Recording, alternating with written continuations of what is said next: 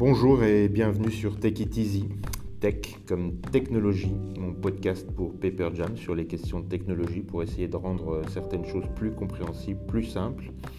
Euh, je suis Thierry Labro, je suis journaliste depuis plus de 25 ans et nous sommes aujourd'hui euh, au Tech du Luxembourg Institute of Science and Technology, un des deux gros centres de recherche euh, du Luxembourg sur les questions technologiques.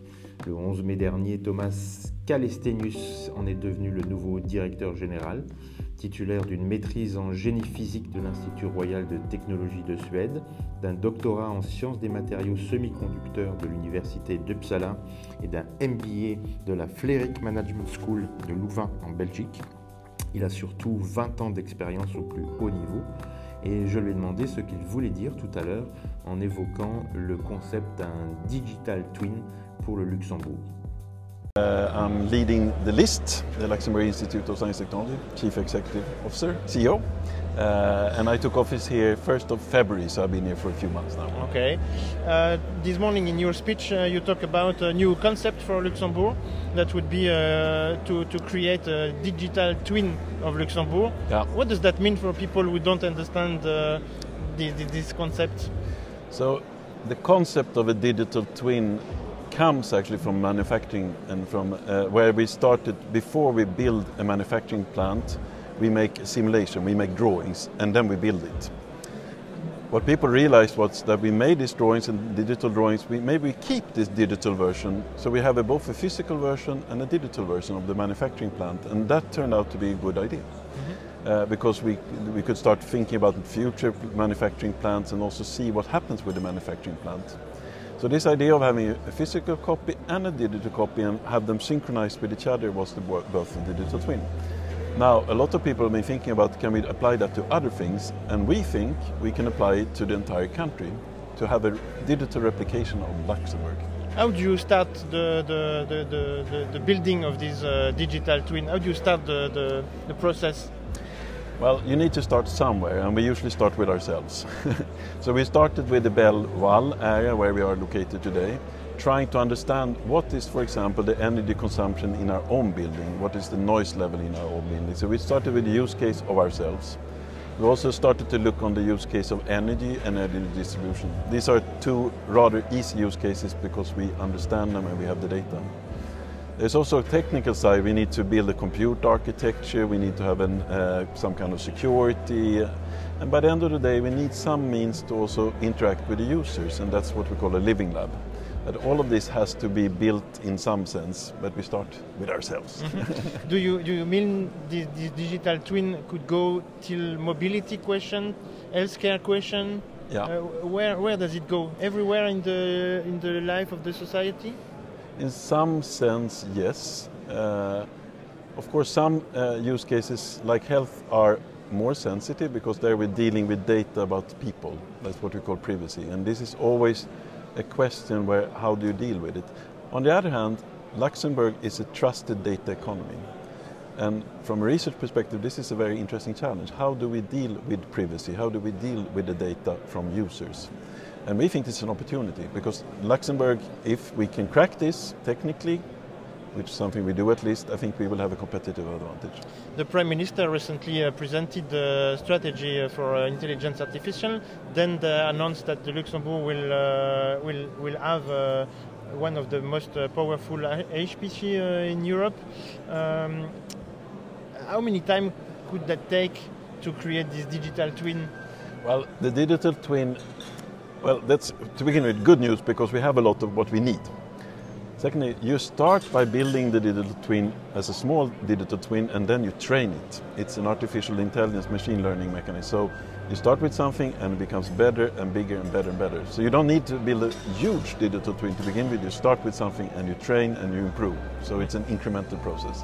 And uh, so now imagine we have a digital twin we created, we decided to keep uh, certain data and to let uh, other data out of the game. Why is it useful? Is it useful for politicians to make the right decisions? Or why is it useful? I think it's useful for four different stakeholders. It's important for the policymakers and the decision makers because they will understand, for example, when there is a traffic jam, because there's a concert here at the Rockhal. I mean, we know there will be a traffic jam, right? So we can predict that. But by having this digital twin, we can make better predictions and hence we can avoid certain situations. That's for policymakers. It's also important for the companies. The companies here can use our digital twin as a test bed. And actually, I think Luxembourg should be the test market for digital in Europe. Do you know any other regional uh, example?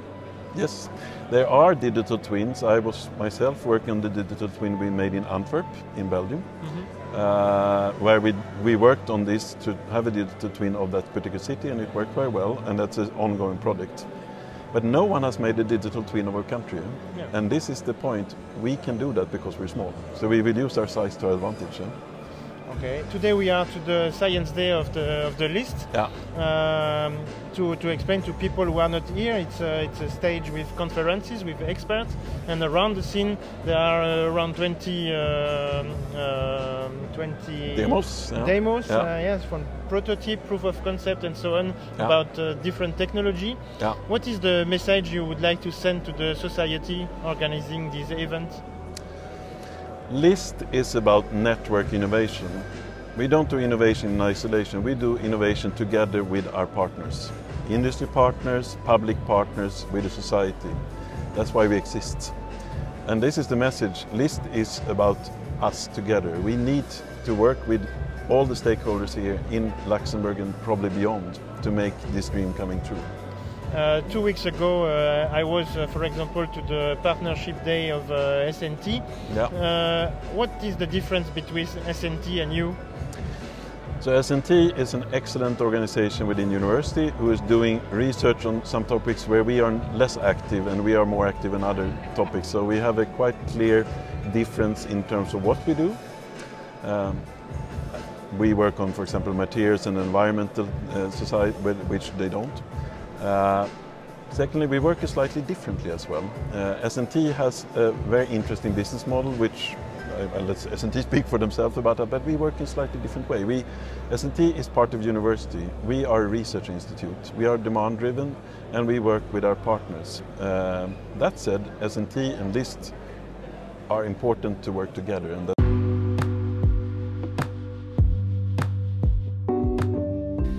La donnée, la donnée, la donnée. Ça fait un mois qu'on nous parle de la donnée, du Premier ministre euh, Xavier Bettel qui présente sa stratégie sur l'intelligence artificielle qui est data-driven, donc euh, qui est dirigée par la donnée, à son ministre de l'économie Étienne Schneider qui présente le supercalculateur luxembourgeois dont, dont, la vocation est de faire des millions, millions, millions de calculs par seconde euh, pour essayer de faire soit des modélisations, soit des simulations, soit des calculs. Tout le monde ne parle que de la donnée.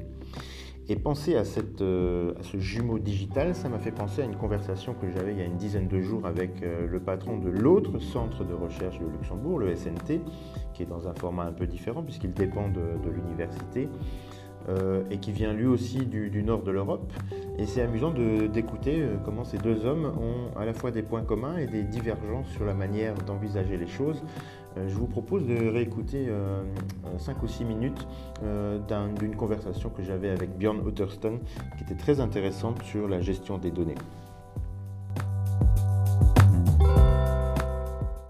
Today we, we, we, we've heard a lot about uh, NVIDIA and about the new strategy of the government around uh, artificial intelligence. We know that there are uh, some, some world leaders that want to lead the world of tomorrow.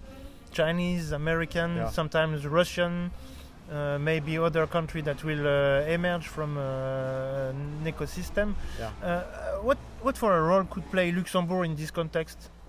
It's a good question. Well, as um, as as Mark Hamilton uh, described, I, I don't think we should you know we should be aware of what's being done elsewhere, but we, we shouldn't be discouraged by it. Um, the enabler of AI techniques is data, and and uh, Luxembourg does have uh, access to data and so on, and this is something we can we can build on in the financial sector, for example, but also around.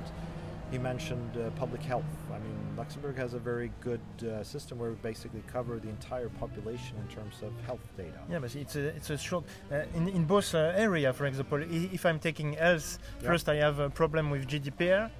Then uh, I have problem with the number of uh, pa- patients. Uh, Yeah. it's quite a, sh- a short, uh, short amount of people. But the quality of the data is high. Mhm. So you can compos. I mean, uh, we talk about data, but data comes in all shapes and sizes, and, and, and often the problem with data is the quality, and and uh, we don't we don't mention this so often, but but we spend these data scientists spend enough a tremendous amount of time cleaning the data Mhm. because it's it's corrupted and Mhm. so on. So having smaller data sets uh, doesn't have to be a disadvantage if it's if it's high quality, Mhm. if it's cleaner. And I, I think uh, we have to find niches like that. GDPR, I agree, that is something we we worry and talk about all the time. You know, we started our first uh, GDPR project over seven years ago because we saw it was on the horizon, Mm. and we worked with the Data Protection Agency and we tried to turn this to our advantage. You know, I mentioned that I was in China a few weeks ago. What I didn't mention is how scary it is, also, Mm. because it's a surveillance environment. You know, they have 200 million cameras deployed in China, and it's going to double Yeah. in the coming years. When you're at the train station or the airport, it's not one camera. You, you see 20, 30 cameras easily from any point. And, and we know that face recognition is identifying people. Yes, but you as a researcher, uh, maybe you, you could have a sort of neutral position, admitting that uh, 1.4 billion of people uh, requires uh, other way to manage the population, or, or, or, does it go too far? I, I don't want to pass judgment on that. No. But but what I what we try to do is to to be GDPR compliant. We, we think you can do a lot of things with technology to both ensure privacy and to exploit uh, data. I mean, uh, we um, you know there are there are techniques to do. Uh, and- we've developed some of these. For, take face recognition, for example. You don't want to be sending raw data from a sensor like a camera to the cloud to, to match against the database. What you want to do is you want to encrypt this. You encrypt uh, certain features. From the features, you cannot uh, deduce the original raw data, but then you want to be able to check maybe against a blacklist. So it raises, and you can do this on encrypted data. Mhm. So you, there are ways of of uh, you know both achieving what you want, maybe checking against blacklist, and preserving uh, privacy. So I think we should try to turn this to our advantage, and, Mhm. and, and uh, I'm not sure it will succeed because the forces in China and, and even the U.S. are so strong. Uh, but um, you know, I, I, I, I think most Europeans value um, uh, the privacy of their data and, and, and don't want to give this up. So let, let's try to find um, solutions. Because, uh, for, for example, in financial service services, now I, I guess everybody understood the value of their own data. In banks, uh, yes, yes. and so now they know the value of their data. They know that they don't have to free them uh, for nothing. No, and and what I find interesting is, I, I, I, see a trend where, yes, the banking financial area is realizing this, but also other areas. Uh, we saw Cargolux. I don't know if you saw it. If you, I mean, they also see the value in their data. They don't want to send everything to the airplane manufacturer to do predictive maintenance. No, they want to have control over the data from their aircraft. Uh, an industry production s- system like at CEBI, they also want to have control over their data. And this means actually that they are investing more in software development and data scientists themselves, Mhm. uh, and not just buying a third-party software because then they have interoperability problems between different systems and they don't have the control over their data. So Voilà, quand vous les écoutez tous les deux, vous comprenez qu'on a l'infrastructure, qu'on a les données, qu'on a peut-être des jeux de données qui sont largement inférieurs à ceux d'autres pays, mais que les données sont probablement de meilleure qualité. On a d'un côté, le côté du SNT, déjà beaucoup d'avance sur la question de la protection de la vie privée, puisque ça fait 7 ans euh, qu'on y travaille. Et la taille du pays, d'un autre côté, et du côté euh, du LIST, est plutôt un avantage, puisqu'on pourrait transformer le, pays en laboratoire euh, de solutions euh, basées sur des analyses de données. Euh, il ne faut pas non plus perdre de vue que le Luxembourg est un petit pays au milieu d'autres pays, hein, qui a une, économie très ouverte Et ce serait aussi intéressant de voir dans ce contexte-là comment ces prototypes qui seraient mis sur pied au Luxembourg pourraient avoir un impact sur nos voisins belges, français ou allemands. Et c'est avec cette, remarque que je vais terminer ce, premier véritable podcast euh, pour Paper Jam. J'espère que vous y avez trouvé euh, un intérêt et je suis toujours euh, ouvert à vos commentaires évidemment. Merci de votre attention et à bientôt.